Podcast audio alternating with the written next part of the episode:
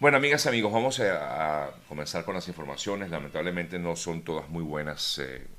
hay dos noticias que acaparan la atención en este momento. Una, por supuesto, tiene que ver con lo ocurrido en las tejerías en el estado de Aragua, en Venezuela. Y la otra tiene que ver con el recrudecimiento de los bombardeos por parte de Rusia a Ucrania, que ha generado además repercusión internacional en vista de que algunos piensan que esto pudiera ser una nueva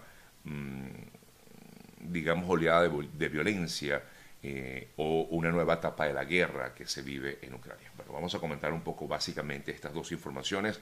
Tenemos previsto, ojalá podamos tener contacto, Dios quiera, con nuestra colega. En esta oportunidad he contactado a otra colega que se encuentra en Aragua, a ver qué detalles nos puede tener acerca de lo más reciente en esta zona de Venezuela y luego conversaremos con nuestro colega Vladimir Kislinger, quien además nos va a hacer un análisis también importante de lo que ocurre actualmente en Ucrania. Bien, comenzamos. Eh, lo más reciente tiene que ver con el nuevo balance ofrecido en el día de ayer por parte de las autoridades venezolanas que indican que se confirma el fallecimiento de 36 personas luego de lo que fue este deslave en las tejerías en el estado de Aragua.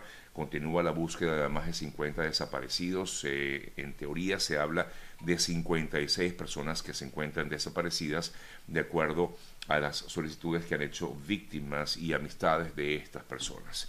El ministro de Interior, Remigio Ceballos, eh, dijo que solo las personas autorizadas pueden ingresar a la zona de desastre de las tejerías. Por cierto que hay que destacar algo con respecto a lo que dijo el señor Ceballos con, en el día de ayer con respecto a esto, al permiso o a la autorización por parte de solamente algunas personas para que vean o constaten eh, lo que ocurre allí, porque él manifestaba que los periodistas no tenían acceso permitido a la zona a menos que estén acreditados.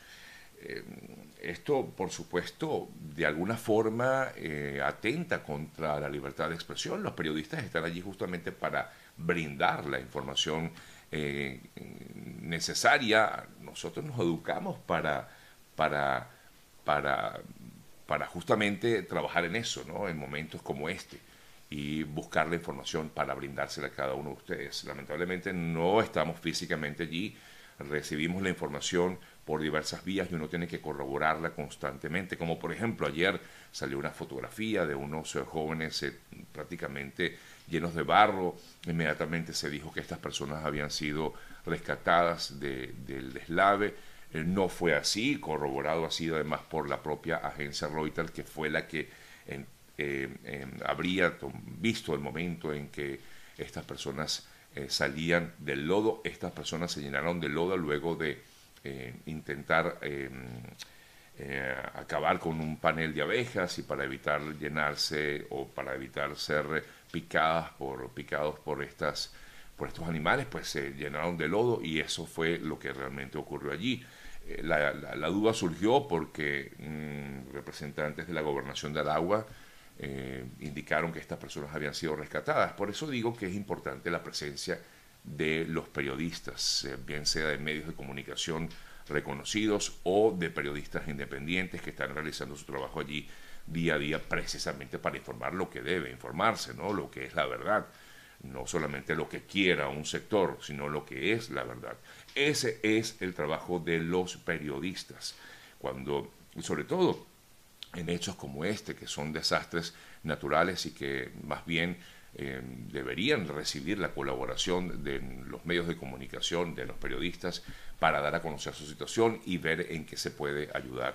De hecho, eh, se han instalado centros de acopio en diversas partes de Venezuela, así como también fuera del país, pero ayer indicaban que estos centros de acopio, o mejor dicho, no pueden ser enviados en seres o productos directamente a las tejerías, sino que deben ser enviados a un centro de acopio ubicado en La Victoria, cerca de la zona afectada, y de allí iban directamente a trasladarse hasta las eh, personas que eh, mm, se han visto vulneradas con esta situación.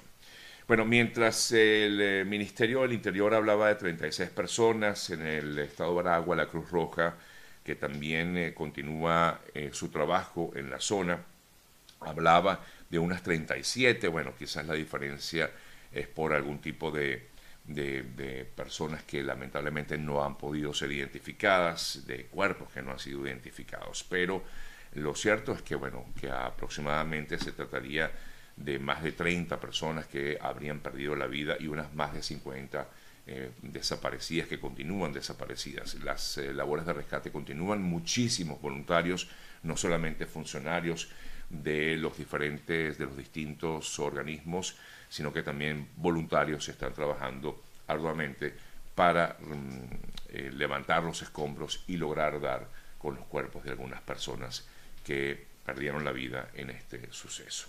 Ayer estuvo presente, entre otros, bueno, el propio Maduro fue hasta la zona. También eh, fue eh, la vicepresidenta Delcy Rodríguez y también vimos por allí a Diosdado Cabello.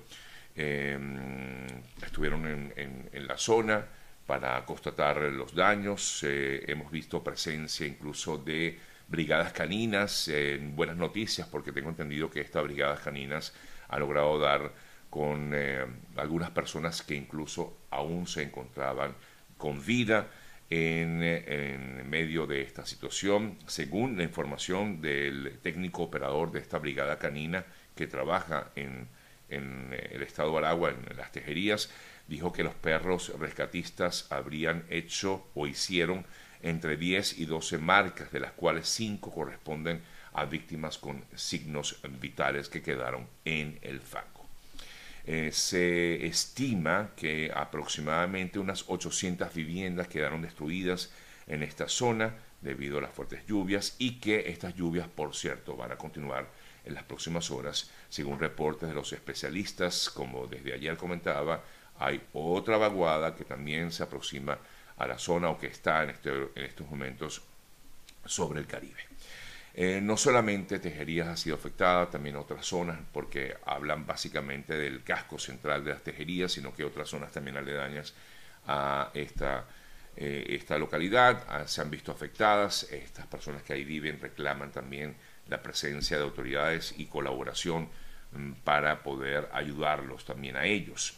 Igualmente en el estado Zulia se vieron afectados una gran cantidad de viviendas, básicamente palafitos, el sector de los palafitos que resultaron afectados eh, a raíz de también embates de lo que ha sido la tormenta eh, tropical eh, Julia que pasó hace unos días por la zona y que generó grandes olas y por lo tanto muchas viviendas fueron afectadas. Se habla específicamente de 25 viviendas, además de unas 150 mil hectáreas de producción que también se vieron afectadas por, que fueron anegadas prácticamente por las aguas. Eh, se han dispuesto no solamente centros de acopio, sino que también se han dispuesto mm, trabajos por parte de la Federación, por ejemplo, de Psicólogos de Venezuela, que activó líneas telefónicas para ofrecer atención gratuita a los afectados por las lluvias en las tejerías. Eh, de hecho, los eh, representantes de esta federación activaron teléfonos como el, voy a decir uno de ellos, el 04, perdón, 0212 416-3116 es uno de los números telefónicos eh, que eh, ha brindado la Federación de Psicólogos de Venezuela para atender a muchas personas, porque sabemos que esto afecta a cualquiera. Vivir esta situación no es nada sencillo. Bueno, amigas, amigos, voy a ver si logro conversar con mi colega em, a ver si está aquí conectada y espero tener suerte, como lamentablemente ayer no la tuve. Eh, vamos a ver si hoy logramos esta conexión y si es así, pues poder conocer detalles de lo que ha ocurrido recientemente allá en las tejerías. Mientras tanto, leo un poco algunos de sus comentarios. Em, personas encerradas en México me dicen por aquí, estoy leyendo que alguien está comentando acerca de este tema. Em, hablan también de que hay personas en Guayas, las tejerías, tratando de pasar a donar comida y no dejan pasar, es lo que les decía, no están dejando pasar porque solamente personas autorizadas están permitiendo a las, les están permitiendo el acceso. Eh, lo más recomendable es que se dirijan hasta el centro de acopio de la Victoria, como ya les comentaba. Em, nos tienen encerrados, dice Stephanie. No sé de qué hablas, Stephanie. Estamos presos aquí en México. Como presos están en un centro de detención, me imagino, ¿no? Eh, de migración. Oye, Stephanie, la verdad es que son situaciones que escapan de las manos de uno. Entiendo su angustia, su desesperación. Eh, dice, queremos que llegue la prensa para que los puedan soltar. Wow, este, mira, la verdad es que no es sencillo tampoco tener acceso, no sé exactamente en qué parte de México están, mm, pero pues habría que, saber un poco más acerca de ello. Bueno, no tengo todavía acceso a mi colega, voy aquí a esperarla otra vez, eh, espero Wow, espero que podamos tener el eh, contacto con ella. Déjenme escribirle aquí. Discúlpenme ese ruidito allí que siempre se me olvida quitarle.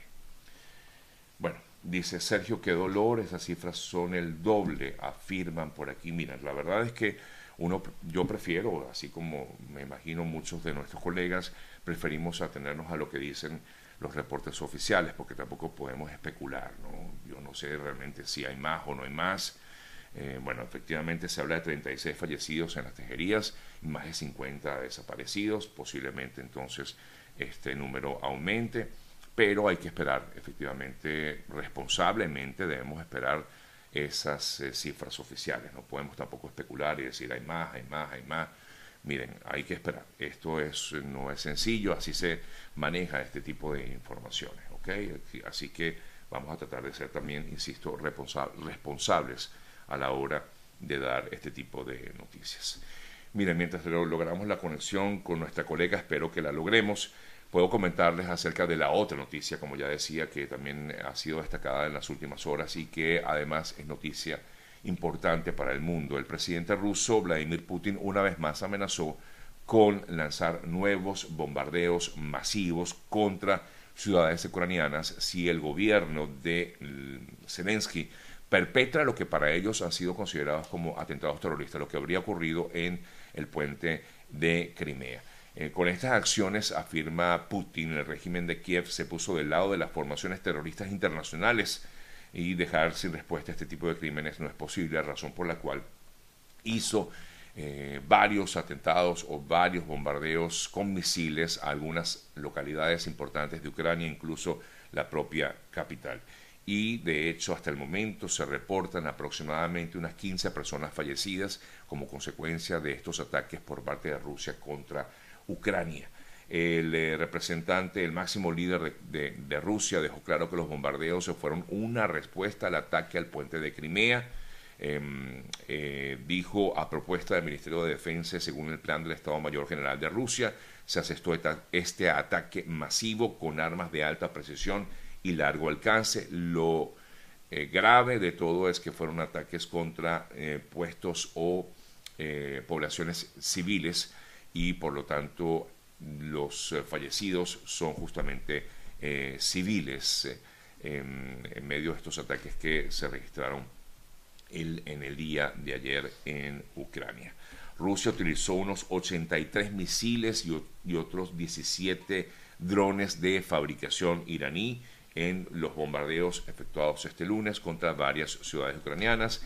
La ONU, la OTAN, el gobierno de Estados Unidos, todos han reclamado y dijo, en el caso de la ONU, informó Guterres, Antonio Guterres, el secretario general de la ONU, que los ataques lanzados eh, por Rusia contra varias ciudades de Ucrania constituyen una, una escalada inaceptable de la guerra, pues los civiles son quienes están pagando el precio más alto. Esto lo afirmó, repito, el secretario general de las Naciones Unidas, Antonio Guterres, quien se encuentra, dijo, estar profundamente conmocionado por los ataques con misiles a gran escala por parte de las Fuerzas Armadas de la Federación Rusa. Y pareciera que nada lo va a detener, que es lo más grave de todo, porque vemos estas declaraciones y quedan allí solo en declaraciones. La ONU, la OTAN, quien condenó los ataques, eh, el propio Biden a través de,